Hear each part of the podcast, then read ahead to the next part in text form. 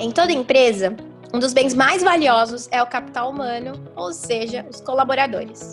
Eles são um combustível que faz a máquina rodar diariamente e que ajudam a fazer a agência e o cliente a crescer. Assim como em qualquer máquina, se uma peça deixa de funcionar, toda a performance da máquina fica comprometida.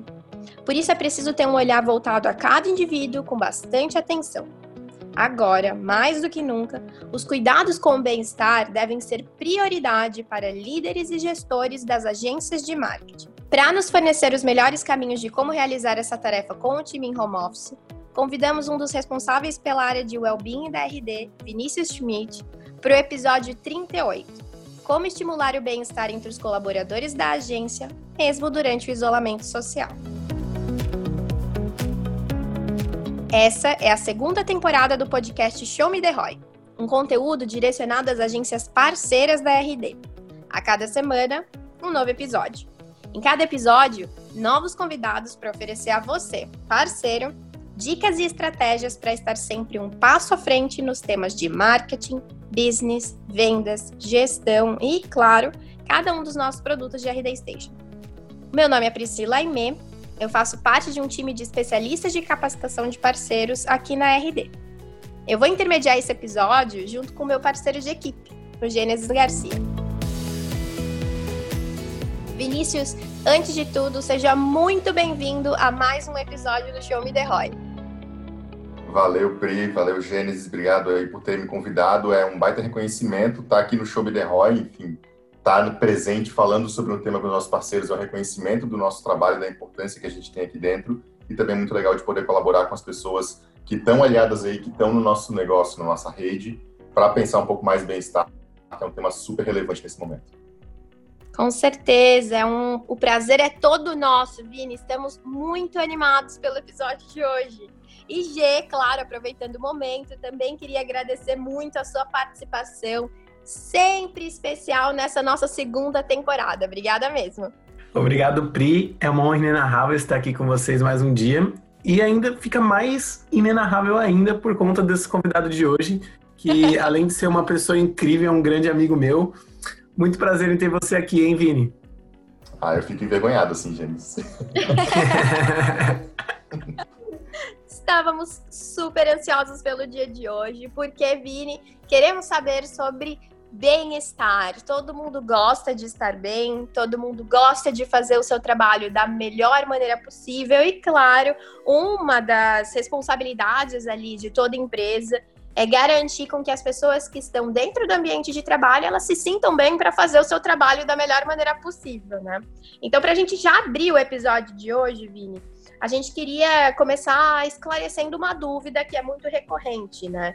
Por que é dever da empresa, daquele que está contratando os seus funcionários, olhar para o bem-estar dos seus colaboradores? Ótima pergunta para a gente começar, Pri. Bem importante a gente destacar qual é a relevância do tema que a gente está falando. Né? Então, a gente está num momento muito peculiar é, de home office para a grande maioria das empresas, de um isolamento social, e isso afeta muito a forma como a gente enxerga e como a gente é, interage com o nosso mundo, né, com o mundo à nossa volta, e também a forma como a gente interage com nossos próprios colaboradores, colegas, parceiros e afins. Então, falar de bem-estar nesse momento é falar de situações, ações e movimentos dentro da empresa que impactam justamente na, no pertencimento e na presença desse colaborador dentro da sua empresa. Então, bem-estar é algo que vai ter um, um, um impacto e vai conseguir alcançar diversos níveis dentro da organização. Então, a gente está falando, primeiramente, existem diversas pesquisas que vão falar disso.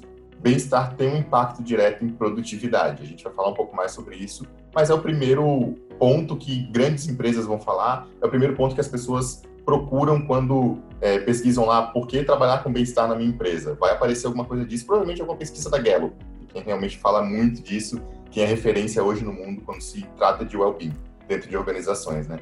Segundo, a gente tem o bem-estar com um impacto muito forte em ambiente e cultura. Então, justamente isso que eu trouxe de estamos afastados, estamos em isolamento social, mas ainda assim a gente precisa ter uma noção de pertencimento, a gente precisa entender que a gente faz parte daquela empresa e conseguir replicar questões de cultura e de ambiente da nossa organização, mesmo não estando nesse ambiente fisicamente. Né? Então, o bem-estar tem um impacto direto nessa percepção do que a gente entende de cultura e de ambiente dentro da organização.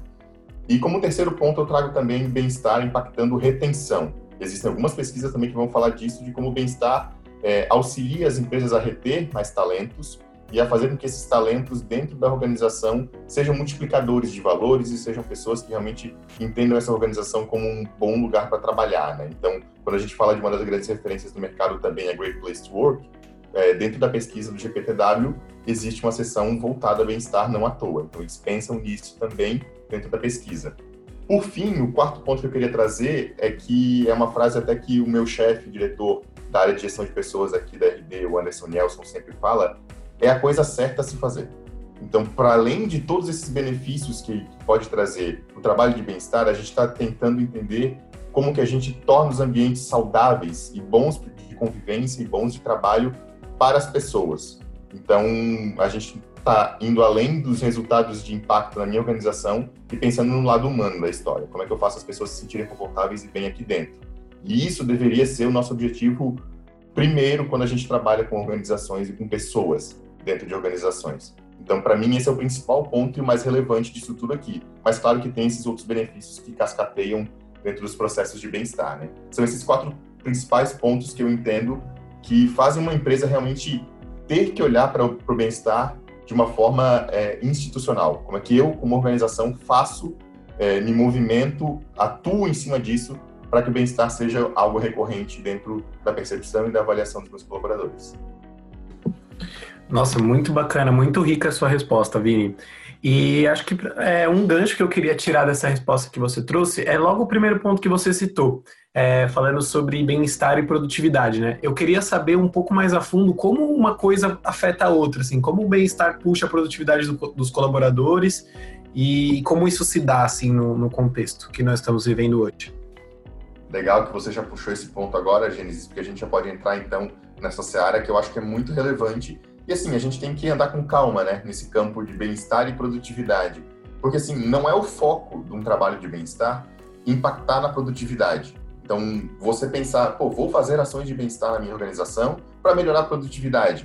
Possivelmente tem várias outras coisas que você pode fazer que vão impactar mais a produtividade. Sei lá, vamos trabalhar com capacitação de gestão de tempo, vamos pensar em priorização, vamos entender os processos e rotinas de trabalho aqui dentro. São vários outros elementos que podem impactar na produtividade de uma organização. Bem-estar, eu acho que está muito abaixo no ranking de impacto disso. Mas o bem-estar, ele tem, de alguma forma, uma correlação. Então é importante a gente compreender por que, que a gente está falando de bem-estar, e eu retomo esse ponto. É a coisa certa a se fazer, a gente precisa que as pessoas estejam engajadas, confortáveis, e que elas vejam realmente o valor naquilo que elas estão produzindo, não somente de uma forma profissional, mas de uma forma pessoal. Isso é muito recorrente dentro de organizações. E não focar somente na produtividade. Para além disso, eu gostaria de, de trazer também que os trabalhos de bem-estar e as dicas que a gente vai trazer aqui nesse podcast, elas são muito próximas daquilo que a gente já faz. E o parceiro que está ouvindo a gente vai entender que nada está muito fora do nosso alcance, eu não vou trazer nada mirabolante, sabe? Um grande segredo que você nunca ouviu falar para mudar a sua organização e bem-estar. Não. São coisas que aparentemente são super simples, mas que a gente só precisa estar tá atento e atuar em cima disso. Que normalmente a gente acaba não fazendo justamente porque as prioridades estão voltadas para outras coisas. E essas outras coisas normalmente impactam mais a produtividade. Então tem uma correlação aí entre bem-estar e produtividade, mas nunca é o foco necessariamente. Então eu gostaria muito de deixar claro que se você está querendo atuar em ações de bem-estar para melhorar a produtividade do seu colaborador, nesse podcast eu vou tentar mudar o seu conceito, eu vou tentar mudar a sua percepção para que a gente consiga entender um pouco melhor e um pouco mais a fundo qual o real valor que a gente gera quando a gente fala de bem-estar dentro das organizações. Passado isso, Gênesis, a gente pode falar um pouco sim que existem algumas correlações entre, bem, bem-estar e produtividade, que a própria psicologia do trabalho vai trabalhar de uma forma muito intensa nisso, né? Então, é, primeiro de tudo é engajamento. Um colaborador que está bem dentro da sua organização, que se sente confortável, é um colaborador engajado. Engajado nas ações internas, engajado no seu trabalho, nos seus processos e mais engajado em rotinas que impactam de forma geral uma organização. Então, a gente está falando de rotinas de performance, a gente está falando de adesão a processos, a playbooks, a etapas de seu trabalho, a questões operacionais, a gente está falando de engajamento em um nível macro. E é o, talvez o principal impacto de bem-estar seja esse. Então, a gente tem um colaborador que está mais presente, que está mais atuante nas linhas que a gente entende que fazem sentido para nossa organização.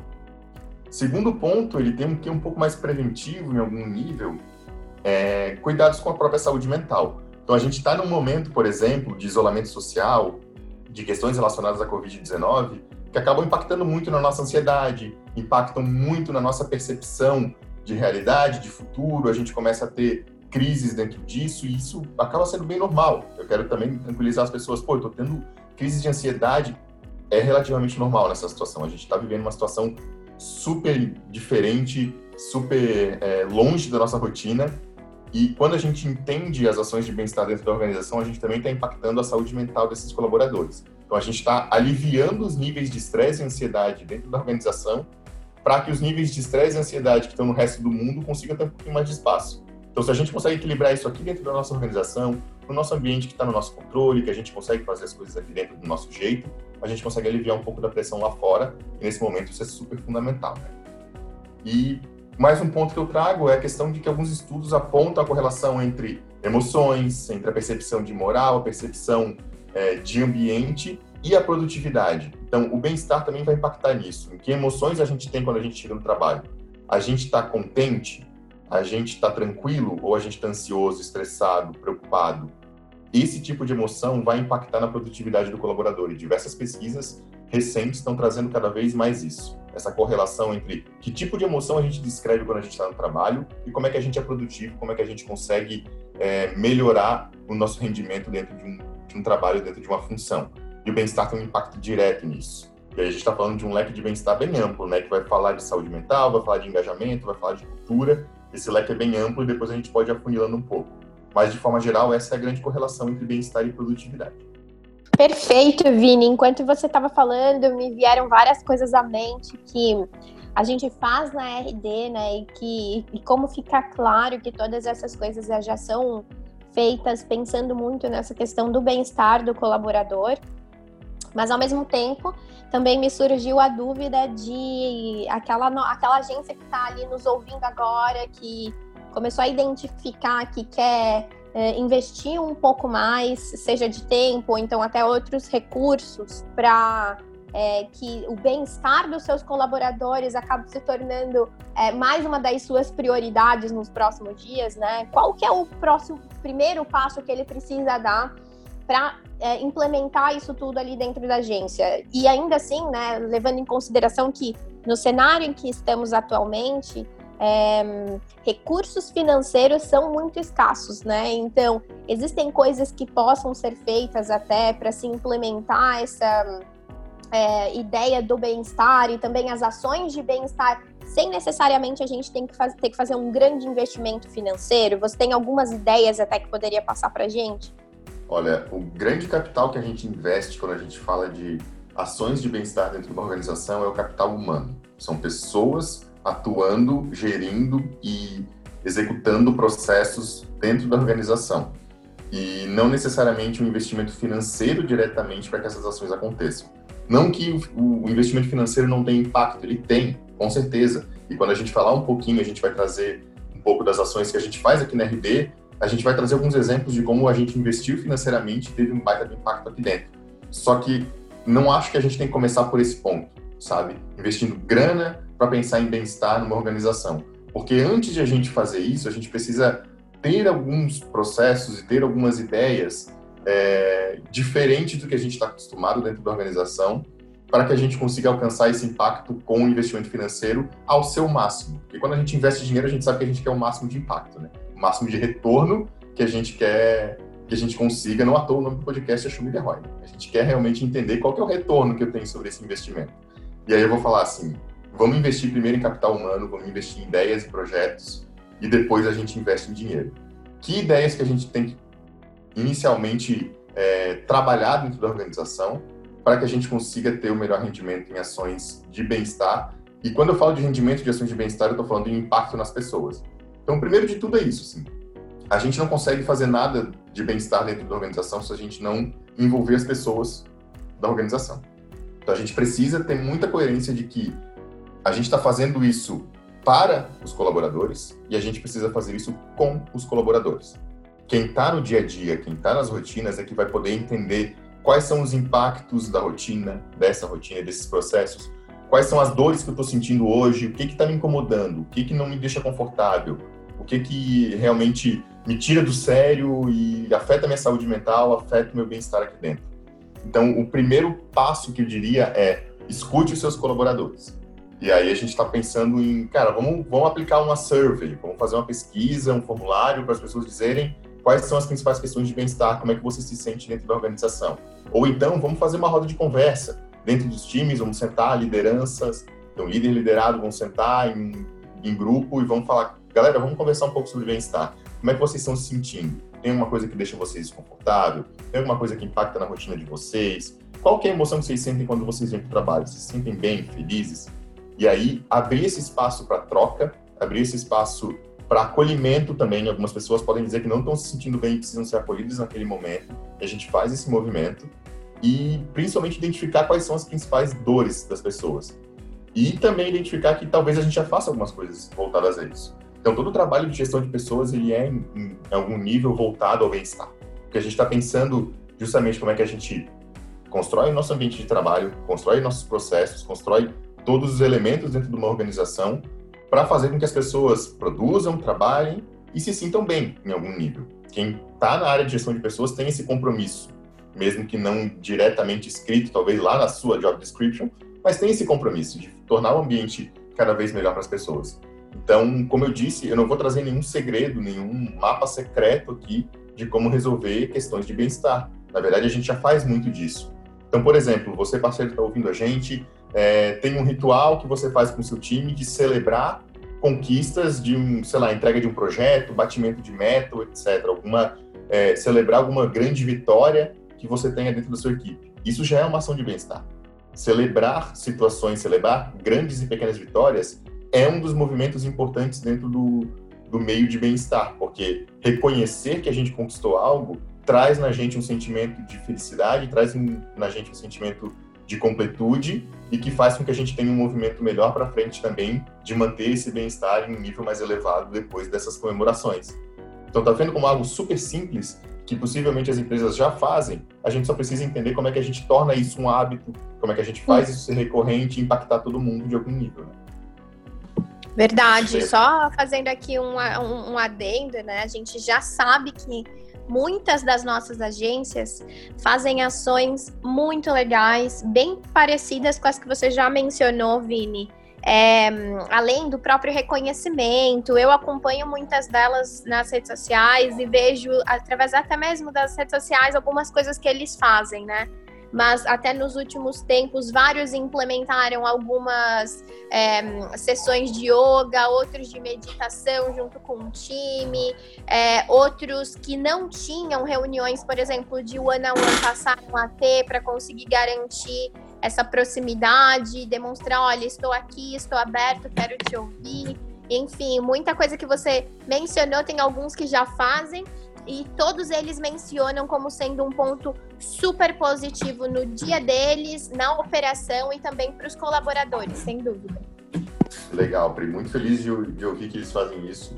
É, eu sei que é algo que a gente, como RD, também tenta passar, né? A gente tem vários desses rituais aqui dentro, então eu imagino que a gente passe para a galera um pouco disso também, a gente faça um contágio positivo aí, né, de boas práticas dentro das uhum. organizações, e fico bem feliz que isso está acontecendo. E quando a gente vê esse movimento acontecendo, quando a gente entende que as empresas estão fazendo isso, a gente também entende que por trás disso tem um sentimento genuíno de buscar realmente bem-estar. E esse é o segundo ponto que eu queria trazer. A gente precisa estar muito alinhado de, do porquê que a gente quer fazer, por que a gente quer trabalhar com bem-estar e qual que é o objetivo que a gente quer alcançar lá na frente. O objetivo para mim é muito claro. Eu vou trazer para vocês aqui é, uma definição que eu tenho para mim de bem-estar, que é a busca por fazer com que as pessoas se sintam bem no trabalho, confortáveis e seguras. Tá? Seguras é uma palavra muito importante, porque bem-estar não é só, ai, tô feliz, que legal, dou risada com os meus amigos, a gente se abraça, a gente faz um happy hour no fim do dia. Isso é felicidade. Bem-estar e felicidade não necessariamente são a mesma coisa. Eles estão conectados, mas eles não são a mesma coisa. Bem-estar tem uma noção também de conforto. Eu estou tranquilo no meu trabalho, eu não me sinto ameaçado, eu não sinto que a pressão é, me faz mal, eu não sinto que os processos ou que as ações que eu realizo aqui dentro não estão alinhadas com a minha identidade, com quem eu sou como indivíduo. E eu me sinto seguro, seguro de trazer um feedback, seguro de apontar algo que eu acho que não está funcionando, seguro de construir relações dentro do ambiente de trabalho e não ter prejuízos por causa disso. Então a gente está falando de elementos componentes para além dessas questões que elas são, em alguns momentos a gente fala né, de cool stuff, né? Aquelas coisas que são legais, são maneiras, a gente faz, é super divertido na organização, mas bem-estar também tem um elemento aí de segurança e, e de conforto que são importantes a gente se atentar. E a gente pode falar um pouquinho mais para frente como que a gente alcança esses pontos e que rituais que a gente consegue trabalhar para desenvolver isso. Mas eu acho muito importante a gente estar tá, é, com noção desses três pontos, né? Então, se sentir bem, confortável e seguro. Se a gente parte desse pressuposto e a gente realmente, genuinamente, a gente quer alcançar isso, cara, metade do caminho tá, tá andado. Metade do caminho eu acho que a gente já conquistou tendo isso. E aí, claro, a partir disso começar a gerar movimento, né? Gerar ações em cima disso. E só para encerrar com o terceiro pontinho nessa pergunta, eu acho muito importante a gente educar as pessoas. Então, isso que eu estou falando para você que está ouvindo esse podcast, é muito legal que você consiga pegar isso, talvez aprofundar, pesquisar um pouco mais e replicar isso para sua empresa. Então, a gente está falando de bem-estar aqui na nossa organização, na organização Fulaninho, por quê? Porque a organização Fulaninho realmente quer que a gente alcance esses três pontos: se sentir bem, confortável e seguro. E passar essa mensagem para as pessoas e educá-las de que a gente está falando desse ponto de partida é um bom caminho também para as pessoas se engajarem nessas ações que a gente vai fazer.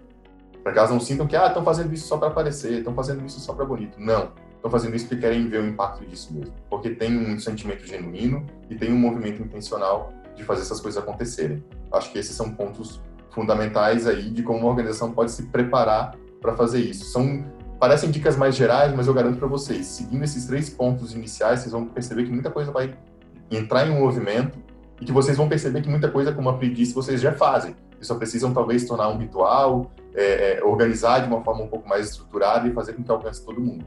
Isso aí já é um movimento bem legal de, de se fazer dentro de uma organização.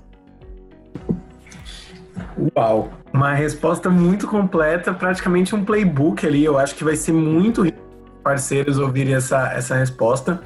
E dentro dela, me, é, um dos pontos que você citou me despertou uma curiosidade, Vini. Quando você falou sobre gestão de pessoas já ser algo relacionado a bem-estar, é, eu achei muito interessante, eu não tinha me ligado de como isso poderia estar interligado, mas eu queria que você citasse um pouco mais qual é o papel da liderança direta nesses casos, é, principalmente quando o colaborador já relata alguns sinais de estresse ou algo nessa linha. O que você pode dizer sobre isso? O legal da liderança, Gênesis, é que assim, é, para qualquer equipe de gestão de pessoas, a liderança é o ponto de apoio e suporte dentro das áreas da empresa, né? Então, a gestão de pessoas não pode ser onipresente, está em todo lugar, a todo momento, fazendo tudo. Então, muito do que a gestão de pessoas faz é cascateado para as lideranças, que vão, de novo, cascateando e refletindo isso é, para os seus colaboradores, e o impacto acaba sendo mais transversal dentro da organização e menos dependente de uma, duas, três, quinze, vinte pessoas que trabalham na gestão de pessoas de fazer isso acontecer. Então, o fundamental é que a liderança esteja muito alinhada em qual que é a intenção de se estar trabalhando com bem-estar, quais são os objetivos e quais, qual o seu papel como líder nisso, de replicar, de ser ponto de apoio, de ser referência e multiplicador dessas questões. Então, esse alinhamento é fundamental com qualquer liderança para que um projeto de bem-estar realmente tenha um impacto relevante e transversal dentro da organização, que a gente não fique, ah, eu fiz ação aqui, X pessoas participaram, essas X pessoas entenderam, mas o resto da organização não. Como é que eu multiplico isso? Como é que eu faço isso acontecer de uma forma macro? Para mim, é através da liderança, não tem dúvida nenhuma. E não só para mim, né? Várias pesquisas vão falar sobre o impacto da liderança dentro do, das ações de bem-estar e dentro da própria percepção de bem-estar do colaborador. Para um líder que esteja lidando com, com alguma situação é, relacionada a bem-estar, relacionada à saúde mental dentro da organização, dentro do seu time, a primeira dica que eu dou é muito simples: acolher o primeiro movimento. O que, que eu falo com acolher? O que, que é um acolhimento? É escutar a pessoa, é ter empatia com a pessoa, então compreender que ela pode estar numa situação de sofrimento, compreender que alguns elementos vão estar compondo aquilo, não é só uma situação, e principalmente, não necessariamente você precisa dar um encaminhamento para isso. Você nem sempre precisa dar uma resposta para isso. Pelo contrário, muitas vezes o que a pessoa precisa é simplesmente desabafar falar com alguém, expor a situação e, e, saber que alguém se preocupa com aquilo e mesmo que a pessoa não tenha como resolver a situação, ela é um ponto de apoio e de acolhimento. Dentro da psicologia, eu sou psicólogo de formação, a gente entende que a escuta e o acolhimento têm um poder e um impacto muito relevante, que não necessariamente um encaminhamento, uma resposta, uma dica vão ter. É, tem um, é, alguns pesquisadores que falam muito na questão do, do, da armadilha da dica. De toda hora que a gente recebe alguém, que a gente conversa com alguém que está com um problema, a gente quer dar uma dica logo em cima, né? Não, cara, faz isso. Não, eu fiz aquilo e deu certo. Isso é, um, é uma baita de uma armadilha para a liderança, porque nem sempre a gente vai ter a solução. Então, por exemplo, lidar com uma crise de pânico para um líder não vai ser algo comum. Pelo contrário, é um líder que possivelmente nunca lidou com isso antes, talvez não tenha experiência, nem saiba o que é. E colocar o peso na liderança de ter que lidar com isso é um absurdo também. A gente precisa acolher, escutar e entender quais são os encaminhamentos que a gente pode dar a partir disso. Então, a pessoa está com uma crise de pânico, ela precisa procurar um psicólogo. E a gente precisa, como organização, dar um suporte para que a pessoa procure isso. É, acolher é também entender o contexto da pessoa, entender da onde ela está partindo, qual a situação que está causando sofrimento nela e entender até onde eu consigo alcançar e ajudar essa pessoa. É alguma coisa relacionada à organização, a processos, a meta, a desenvolvimento, a futuro de carreira? Pô, isso está no meu alcance. Eu posso tentar ajudar essa pessoa. É alguma coisa relacionada à família, à vida pessoal, à saúde? Talvez eu, como líder, não consiga fazer alguma coisa diretamente. Eu posso só dar apoio. Então, entender o seu papel dentro disso, enquanto a gente acolhe a pessoa, é o melhor que a gente pode fazer, sem dúvidas. E eu acho que fazer mais do que isso é colocar na gente uma responsabilidade que a gente não consegue cumprir. E a gente vai frustrar não só o nosso colaborador, que está na nossa frente pedindo ajuda, mas a gente vai se frustrar também, porque a gente não consegue dar essa ajuda. Então, delimitar quais são essas fronteiras é muito fundamental, gente. Eu acho que é um movimento importantíssimo de todo líder reconhecer. Mas é claro, a gente escuta, a gente acolhe, a gente dá um abraço se a pessoa precisar. A gente, nesse momento não, né? Nesse momento a gente não dá abraço, a gente precisa do, do afastamento, um metro de distância, mas em condições normais temperatura e pressão, a gente pode dar um abraço na pessoa, a gente pode acolher, escutar, pô, eu entendo, é, que barra que você está passando, eu sinto muito, como é que eu te ajudo? Escuta a pessoa primeiro. E depois pensa, pô, como é que eu, como organização, posso ajudar? Vou trazer para vocês um exemplo rapidinho meu, tá? É, em 2019, eu comecei o ano com algumas crises super impactantes, assim, na minha vida pessoal, que obviamente afetaram diretamente a minha vida profissional. A gente não tem como separar, né? Ah, eu entrei na empresa, eu largo a minha vidinha de lado aqui e vou trabalhar. Isso não existe. A gente sabe há muito tempo que isso não existe, mas não, não custa reforçar aqui. Então, eu tive um momento de crise muito impactante. E a minha gestão dentro da RB foi super tranquila, dizer assim, Vini, cuida de ti. Faz o teu máximo, dá o teu máximo aqui dentro, mas cuida de ti. Claro que isso tem impacto em como a minha performance é avaliada, isso teve impacto é, em como o meu trabalho se desenvolveu, e tudo bem. Tudo bem a gente entender que, pô, eu não fui tão produtivo nesse momento. Cara, tranquilo, você está cuidando de si, você tem esse espaço.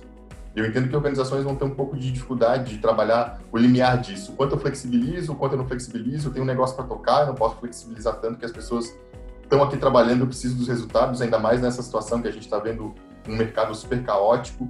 Mas é importante você conversar com a pessoa e questionar, cara, como que eu consigo te ajudar? Qual a flexibilidade que eu consigo trazer? E em contato com a pessoa em conjunto, negociar isso. Mas entendendo que a pessoa talvez precise de um pouco de apoio, de suporte caso ela realmente esteja passando por alguma situação de saúde mental que seja muito relevante, que seja impactante.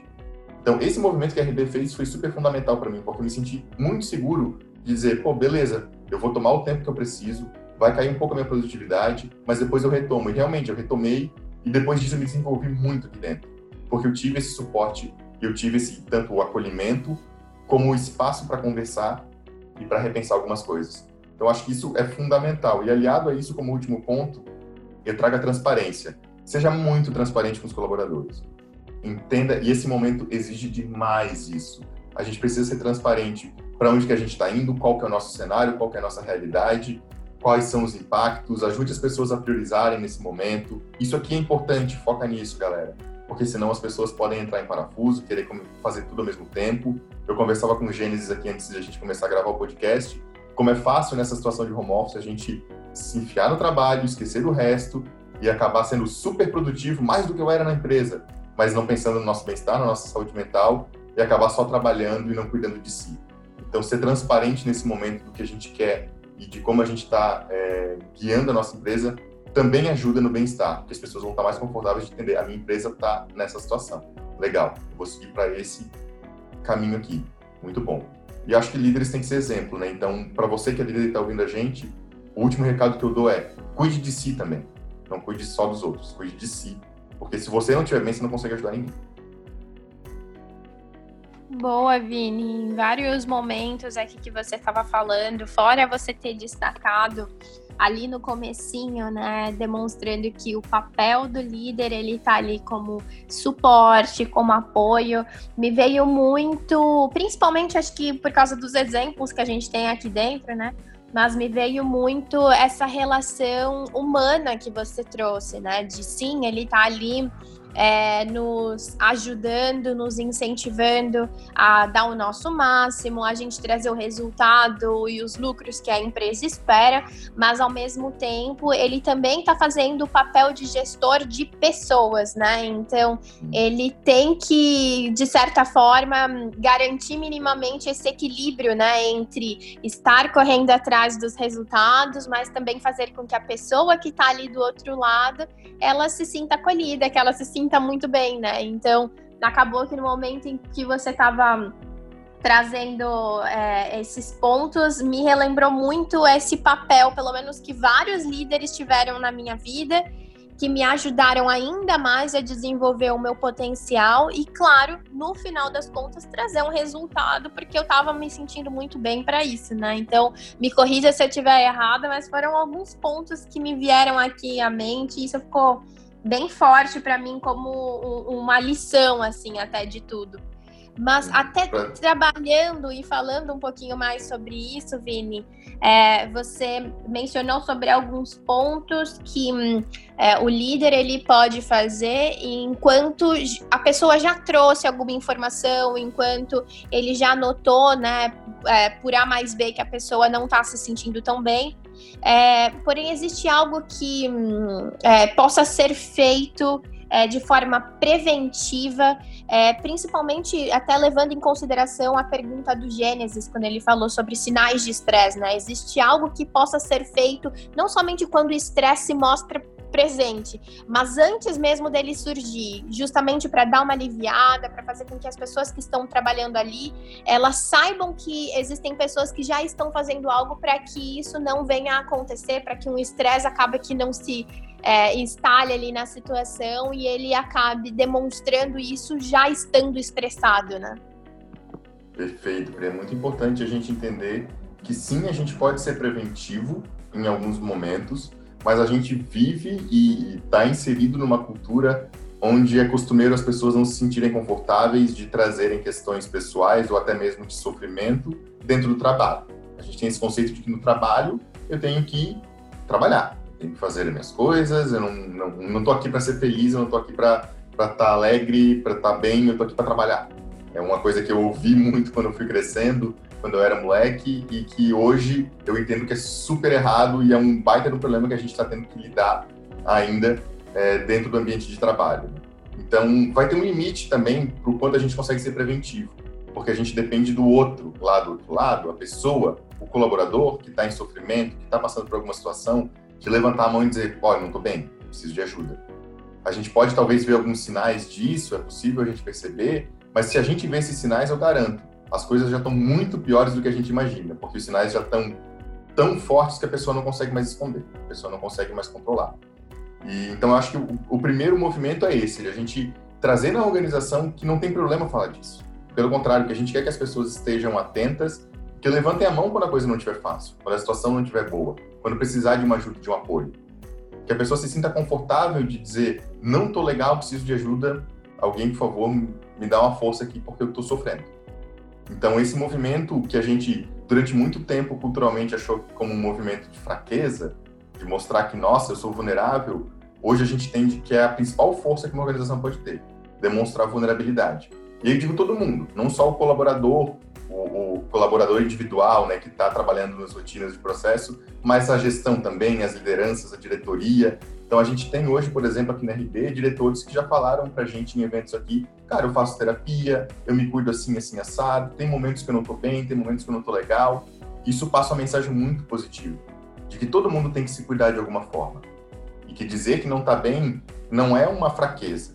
É sim um ponto forte da gente reconhecer que alguma situação está incomodando a gente e já tomar a frente, já tomar as rédeas dessa situação para que a gente não deixe isso crescer e se tornar algo insustentável. Quando a gente fala de transtornos mentais, a gente já diz que a gente chegou numa situação limítrofe, a gente já chegou no limite daquilo que a gente sustenta, isso está virando um transtorno, está começando a afetar o nosso corpo, afetar a nossa mente, afetar tudo que a gente consegue realizar e tocar no mundo. Então, o nosso passo preventivo é, primeiramente, abrir espaços mais humanos, mais seguros. É, pode ser, como você falou, numa one-on-one. -on -one. O líder abrir um espaço numa one-on-one para falar como é que você está. Vamos tirar um, um, um momentinho dessa one-on-one para discutir como é que você está, como é que está a sua vida, se está com algumas dificuldades ou não, está tudo legal, que bom. Vamos também celebrar. Celebrar quando as coisas estão boas. Ser positivo quando as coisas estão positivas. E se as coisas estiverem negativas, de novo, acolher, entender qual é a situação então, pô, como é que eu te ajudo? Caramba, que difícil, tomara que tudo dê certo. Ah, minha família, alguém da minha família está com problema de saúde. Poxa, que pena. Sinto muito, beleza, que bom saber como eu poder te ajudar, me avisa. E o líder nesse movimento já acolheu a pessoa e a pessoa já se sentiu segura para falar algo sobre a vida dela, para dizer que alguma coisa não está boa. E dentro do espaço de trabalho ela se sentiu mais segura. Eu volto para o ponto lá no começo, segurança. Segurança é muito importante nesse ponto também, de se sentir bem de falar sobre questões pessoais e de entender que a minha vida pessoal impacta no meu trabalho. Esse acho que é o movimento principal para a gente ser preventivo. E, claro, reforço aqui, entender até onde a organização pode atuar. Tem coisas que a gente não vai conseguir resolver, tem coisas que o indivíduo precisa de espaço para resolver sozinho. E a organização só está ali para dizer, ok, tome seu tempo, ok, vamos cuidar de você. Mas tem coisas que a organização pode ajudar, tem movimentos que a organização pode fazer. E, então, eu vou trazer um exemplo aqui é, que está sendo super recorrente para diversas organizações, que é a questão de mães e pais que estão tendo que trabalhar de home office com seus filhos em casa agora. Isso é algo muito é, é, importante de a gente olhar nesse momento e que eu acho que é um trabalho também preventivo para essas situações. Porque se a gente não consegue entender como que a gente flexibiliza horários, participação em reuniões, presença de crianças em call, isso vai acontecer, se a gente não consegue entender esse contexto e como a gente atua para facilitar a vida dessas mães desses pais, a gente vai gerar algum tipo de transtorno na frente, porque é um estresse acumulado que é impossível de sair. Você não vai simplesmente um dia dizer, não, vou largar meu filho aqui, parar de cuidar dele e vou só trabalhar. Isso não existe. Isso é um absurdo até de conceber. Então a gente vai ter sim que entender como é que a gente adapta as rotinas para que a pessoa que tem um filho, que tem uma filha em casa, consiga adequar sua rotina para cuidados com a criança e ao mesmo tempo se manter produtivo no trabalho. Então, esse é um exemplo muito legal de como a organização pode ter impacto na prevenção de situações que são estressoras, que são ansiogênicas por natureza, mas que estão ao nosso alcance para a gente atuar, né? Então, eu acho que esse é um exemplo bem legal de como a organização pode ter um espaço nisso, né? E como é que a gente entende que eu posso ajudar essa mãe e esse pai? É, conversando. Primeiro de tudo, sentando e dizendo como é que é a sua rotina? Como é que eu consigo te ajudar? Que horário você precisa flexibilizar? É de manhã, é de tarde, é almoço? Como é que funciona? Você tem alguém te dando apoio? Como é que a gente pode te dar apoio nisso? Então, de novo, construir espaços, falar sobre isso e ver até onde a organização consegue atuar. Eu acho que isso é o máximo de preventivo que a gente tem que botar a responsabilidade na gente, tá? Querer adiantar uma crise de ansiedade, uma crise de estresse, isso depende muito do indivíduo que está do outro lado. Então, botar essa responsabilidade na organização, eu acho que, num primeiro momento, para quem está começando a falar sobre isso, é um pouquinho difícil. Quando a gente fala do case da RD, eu elaboro um pouco mais como a gente pode fazer isso de uma forma organizacional, mas nesse momento acho que essa é a dica principal. Assim. Perfeito, Vini. Nossa, muito show de bola mesmo. Eu tô aprendendo demais com esse episódio. Acho que também como os outros, mas particularmente como esse, que era um assunto que eu já queria estudar há um tempo e está sendo muito, muito, muito legal acompanhar suas respostas, Vini. É, a próxima pergunta que eu quero fazer linka um pouco com. com nossa, gaguejei. Linka um pouco com o que você estava falando. É, você falou um pouco sobre existem momentos que a empresa já fez o que ela precisava fazer e tem que dar, a única coisa que ela consegue fazer além disso é dar espaço para o colaborador se resolver ali nas questões de bem-estar. É, a minha pergunta é justamente sobre isso. É, como que nós aqui, funcionários, né, colaboradores, podemos ser mais proativos para cuidar do nosso bem-estar? É uma é a dúvida frequente que eu tenho aqui. Eu acho que você pode ajudar bastante isso com a gente. Legal, show de bola. Para quem. E acho que aí vai, vai impactar qualquer ouvinte do podcast, assim, aqui, né? Seja líder, seja liderado, seja gerente, diretor, afins, todo mundo vai poder de alguma forma se utilizar disso. Vou dar três dicas principais, tá? Para a gente conseguir cuidar um pouco do nosso bem-estar dentro da organização. Parece que é repetitivo, mas eu vou falar de novo. Tenha esse espaço, garanta esse espaço para você levantar a mão e dizer que está difícil. Não tenha vergonha de dizer que está difícil. Não tenha vergonha de dizer estou sofrendo, está complicado. A gente está vivendo uma situação agora, repito, super ansiogênica. Toda a questão da Covid-19 está impactando muita gente. A gente está lendo coisas super difíceis, a gente está vendo coisas super difíceis, a nossa rotina mudou, talvez de um jeito que a gente nunca tivesse acostumado. Então, é natural a gente estar tá se sentindo ansioso, estressado, em algum dia a gente não acordar muito bem, e a gente precisa ter a liberdade com nós mesmos. Aí eu não estou falando com seu líder, com a sua organização, com nós mesmos, de olhar para a gente e dizer, cara, eu não estou legal, eu preciso de ajuda. Ou, cara, eu não estou me sentindo bem hoje, eu vou procurar alguém para conversar. Então, é um movimento nosso também. Colocar a responsabilidade na organização de dizer, você tem que criar espaços seguros para eu falar, mas eu não me sentir seguro para falar, a organização não vai poder fazer muita coisa por mim. Eu tenho que estar seguro disso também. Dizer, cara, olha só, eu preciso falar, eu não tô legal. Sabe? Falar com o seu líder, você tem 30 minutinhos, 15 minutinhos pra gente conversar, eu não tô muito legal, eu queria desabafar um pouco. Seja o seu líder, seja o seu colaborador, o colega de trabalho, sabe? Alguém da área de gestão de pessoas. Procurar alguém mas não ter vergonha de fazer isso. Esse é o primeiro movimento. Estou reforçando direto aqui que ele é muito importante. E vocês percebem que é muito importante porque eu estou reforçando direto. é, um segundo elemento que eu trago são algumas dicas, e aí são dicas que eu já passei e que eu posso dizer para vocês que funciona, mas que não sou só eu que digo. Que várias práticas de bem-estar vão trazer como elementos importantes para indivíduos realizarem e voltarem ao seu bem-estar. É, primeiro de tudo, gestão de tempo e priorização. Então a gente entender que a gente não precisa trabalhar demais, que trabalhar além do nosso horário não é um negócio bonito, legal. Workaholic não é um negócio cool. Ai, que legal, olha só, trabalhei até 3 horas da manhã ontem. Isso não é bonito. Isso é ruim. Isso vai te impactar. Talvez na hora você não sinta isso, mas se você fizer isso por um longo tempo, seu corpo vai sentir, sua mente vai sentir, seu bem-estar vai sentir. Então tome muito cuidado. Consiga gerir seu tempo e priorizar. O que é importante? Eu preciso fazer. Dê o seu máximo durante o seu tempo de trabalho não estou conseguindo, ainda assim eu estou com sobrecarga, ainda assim eu estou com coisas a mais para fazer, mesmo gerindo bem meu tempo e priorizando, senta com o seu líder e conversa. Olha só, estou gerindo meu tempo desse jeito, assim, assim, assado, e aí tem vários cursos, várias práticas de gestão de tempo e priorização que podem ser aplicadas, mas a partir do momento que a gente faz essa gerência de tempo, essa gestão de tempo, e a gente prioriza é, muito bem o que a gente tem que entregar dentro da empresa, e ainda assim a gente vê que tem coisas caindo, a gente vai sentar com o nosso líder e dizer, ó, oh, eu não estou dando conta, sabe? Como é que eu mexo isso aqui? Me ajuda. Me ajuda a priorizar. Me ajuda a entender o que, que eu preciso fazer. Me ajuda a entender se é, minha gestão de tempo que não está funcionando, se eu preciso é, mudar meus processos, ou se realmente tem muita coisa e vai ter coisa que vai ter que cair. A gente sabe que esse é o momento de deixar vários pratos que estavam girando cair, porque a gente tem outras prioridades. Talvez seja esse movimento.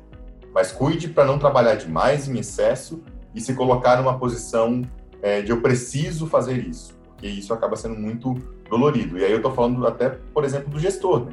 que fica até o final do dia fazendo outros processos e que acha que tem que trabalhar mais para o meu time, para ajudar meu time, para dar apoio para as pessoas. Cara, se você não cuidar de você, o seu apoio para as pessoas vai cair vertiginosamente. Segundo, vamos cuidar um pouco com a autocobrança. Esse é um momento que a gente tem que gerir nosso próprio tempo que a gente está trabalhando de casa, né? Então, é, ao mesmo tempo que a gente não tem é, algumas é, alguns elementos aí que atrapalham, que distraem a gente no que são comuns dentro do ambiente de trabalho, quando a gente está em casa é fácil ter outros também, né? Como a nossa cama que está ali no quarto, chamando o nosso nome ali, ei, ter comigo, descansa um pouquinho. Então a gente acaba achando que a gente tem que se cobrar demais nesse momento de home office. É, não, vamos medir essa autocobrança, vamos se cobrar num nível saudável, vamos entender que se a produtividade cair um pouco agora, pode ser normal. A gente está se adaptando ainda a essas rotinas. Procura como que a gente se adapta. Procura conversar com seu líder. Procura outras práticas que possam te ajudar a entender como é que você se adapta ao ambiente de home office, de isolamento social e vai medindo essa autocobrança. Se cobrar demais agora vai ser super danoso. E por fim, se vocês quiserem, procurem um pouco, leiam um pouco sobre inteligência emocional. Esse é um recurso muito legal, é uma skill, então você aprende muita coisa quando pesquisa sobre inteligência emocional e te traz muito recurso de autoconhecimento, de autogestão, que são importantes para a gente reconhecer quando a gente talvez esteja caindo, pendendo um pouco por lado negativo do bem-estar e precise de alguma ajuda, precise de, de alguma mudança de mindset, de alguma mudança de rotina. Então, inteligência emocional é a terceira dica rapidinha que eu dou. E por fim, a Pri mencionou, você pode fazer práticas de meditação, mindfulness, yoga, cuide da sua alimentação, se exercita, procure essas práticas que são voltadas ao bem-estar, que não são diretamente ligadas à organização, mas você como indivíduo pode fazer muito bom uso disso. Digo para vocês, eu medito todo dia quando eu acordo, eu medito todo dia quando eu paro de trabalhar. O impacto disso na minha rotina é ridículo, é muito grande, é muito forte.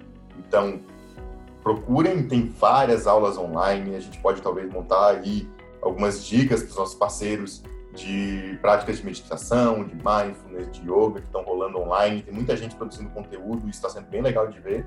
Procure essas práticas, isso pode te ajudar bastante também. Então, tão, são três diquinhas aí, para além de tudo que a gente já falou, que eu acho que podem ajudar bastante as pessoas a cuidar do seu próprio bem-estar de forma individual e proativa.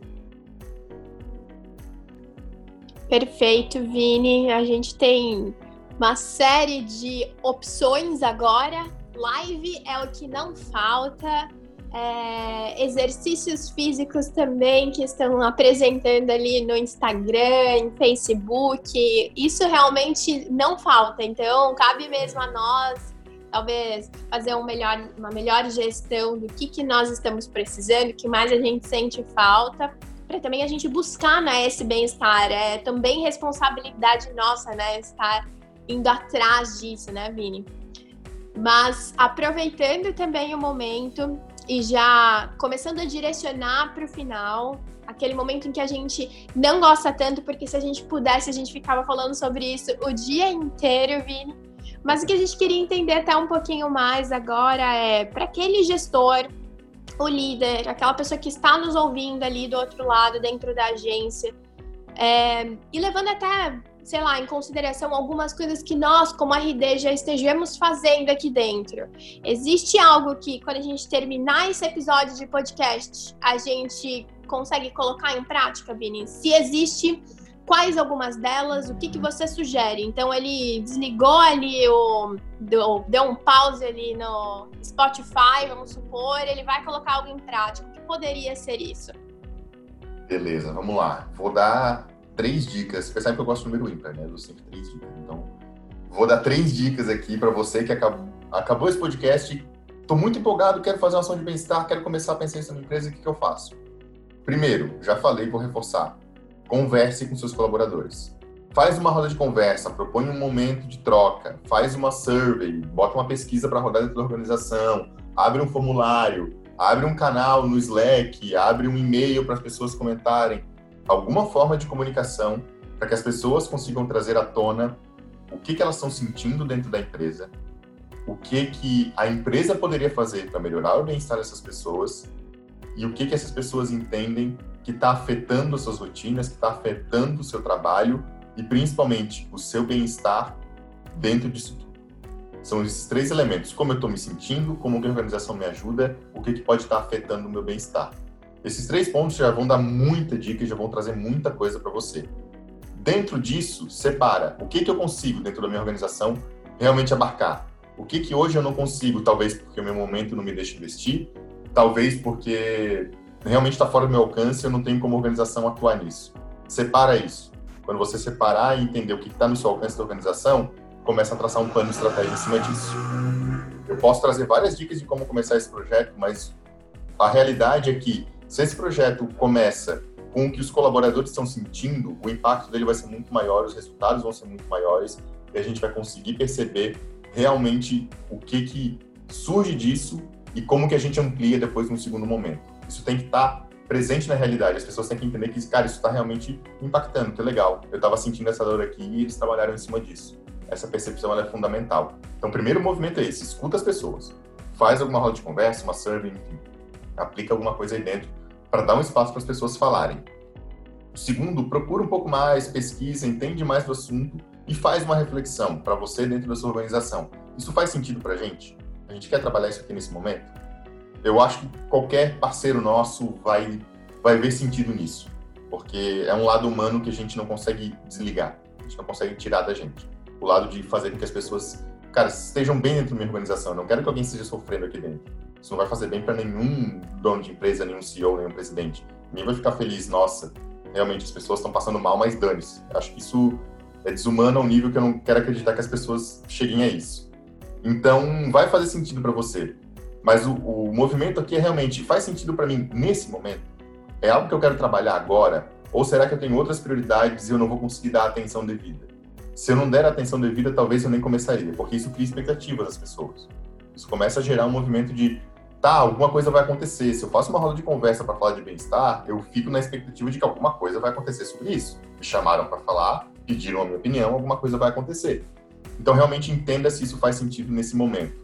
Talvez não agora, ou talvez de um nível menor. Pô, eu vou fazer, mas eu vou fazer numa escala menor. Eu vou começar só com meus líderes. Vou dar apoio para meus líderes e ver como é que isso reflete nos colaboradores. Eu vou começar só com a minha equipe de atendimento, que está em contato com o cliente e está lidando com situações super difíceis. Então, tenta segmentar entender o tamanho disso na sua organização antes de realmente começar. A empolgação pode ser, vamos fazer, vamos fazer, mas se a gente não dar a devida atenção, eu acho que pode ser até prejudicial em algum nível. Então, vamos tomar noção disso, fazer essa reflexão para você mesmo. E, por fim, tenta conectar isso com a cultura e o propósito da sua empresa. Então, qual que é o seu objetivo como organização dentro do mercado? Qual é a sua missão? Como é que o bem-estar está alocado nisso? Se você faz essa conexão, as coisas fluem muito melhor. A gente tem isso muito forte dentro da nossa missão como RD. A gente quer empoderar os grandes heróis do mercado e isso também tem a ver com bem-estar. Empoderar também tem a ver com a pessoa se sentir segura, confortável, se sentir bem. Então, isso está super ligado à nossa missão e facilita muito o nosso trabalho aqui dentro. Porque a partir do momento que está ligado à nossa cultura e está ligado à nossa missão, a gente não está falando de algo novo para as pessoas, elas vão entender de onde a gente está partindo. E aí a coisa tende a fluir muito melhor. Essas são as três dicas que eu daria, assim, saindo daqui, que você pode tomar nesse primeiro momento. De novo, parece básico, mas eu garanto para vocês que é um movimento que, dando start, ele vai crescendo de uma forma bem, bem positiva, assim. E aí as coisas podem se aprofundar mais para frente, mas nesse começo eu acho que isso aqui é o básico. Vini, sem dúvida, eu não tenho palavras para te agradecer agradecer a tua presença, o teu tempo, agradecer toda a tua sabedoria e experiência sendo compartilhada aqui conosco. É, teve uma frase que você falou ali no início do episódio que foi, é, além né, dos, dos, de todos os motivos pelo qual a gente trabalha essa área de well-being dentro da RD e ela é muito forte. É, você também disse aquilo que para a gente é tão importante, é porque é o certo a se fazer né? Nós estamos trabalhando com pessoas e essas pessoas são as que trazem resultado e no final das contas é nada mais correto do que no final do dia a gente ter aquela sensação de é, plenitude por ter feito o que é certo, né? Por ter ajudado aquela outra pessoa a passar por uma situação difícil Todos nós temos é, várias coisas para lidar no dia a dia e se estamos trabalhando juntos, nada mais justo do que garantir com que todos estejam pelo menos se sentindo bem, né, para fazer o melhor do teu trabalho. Então, cada uma das respostas que você trouxe hoje só nos ajudaram a entender ainda mais a importância da gente é, trabalhar a cada dia com o bem-estar daquele que está do nosso lado, nosso próprio de quem está do nosso lado. Então, o agradecimento é infinito por você estar tá aqui conosco hoje, viu? Muito obrigada mesmo. Eu que agradeço o convite, acho que foi muito legal poder falar é, para os nossos parceiros, para quem vai estar tá ouvindo esse podcast, um pouco sobre o que a gente faz aqui dentro da RD, né? Então, tudo que eu falei para vocês, a gente aplica aqui, a gente não, não só fala, né? Walk the talk, então a gente tem que fazer o que a gente prega. E eu fico muito feliz de poder estar dividindo essa parte do meu trabalho, que é, para mim, tão engrandecedora. Então, eu, como psicólogo, tenho isso como missão minha. E ter espaço numa organização para falar e para fazer isso é muito legal. Replicar isso com as outras organizações, eu acho que daí é um máximo, assim, de, de, de alcance que eu posso ter e que me deixa super feliz. Então, obrigado mesmo por esse espaço. Espero que eu tenha ajudado e me disponibilizo também. Se quiserem me achar pelo LinkedIn, podem me procurar, eu me, me disponibilizo para ajudar qualquer empresa, qualquer parceiro nosso que queira começar a aplicar ações de bem-estar dentro da sua organização, porque realmente, quanto mais a gente faz e mais a gente fala disso, mais a gente cresce como sociedade. Então, minha missão aqui tá, tá mais do que alinhada com isso. Que legal, de verdade. Obrigada mesmo, Vini. E claro, muito obrigada a você também, Gê, pelas perguntas, por agregar tanto ao episódio de hoje. Foi muito bacana o nosso bate-papo aqui com o Vini. Obrigadão pela participação. Imagina, Pri, obrigado você. E Vini, cara, eu não tenho como te agradecer, como mensurar sua contribuição nesse episódio. Eu, eu fiquei muito feliz mesmo com todas as contribuições que você deu. Um grandíssimo obrigado e um forte abraço. Valeu, Gênesis. Agradeço a todo mundo que ouviu a gente aí também. Espero que eu tenha ajudado vocês. Um grande abraço para todo mundo. Valeu! Boa, Vini. É assim que a gente se despede hoje, agradecendo muito a você que está aí do outro lado, a nossa audiência, os nossos parceiros. Nós queremos também deixar aqui uma, uma sugestão para que, caso vocês queiram ouvir um pouco mais sobre um tema em específico, ou então se surgiu alguma dúvida que a gente não tirou no episódio de hoje, nós deixamos aberto o nosso espaço do Instagram, o rd.partners, para que vocês nos enviem essas sugestões ali por direct, que a gente já vai trabalhar nos próximos episódios. É, a todos os que nos acompanharam até aqui, muito obrigada.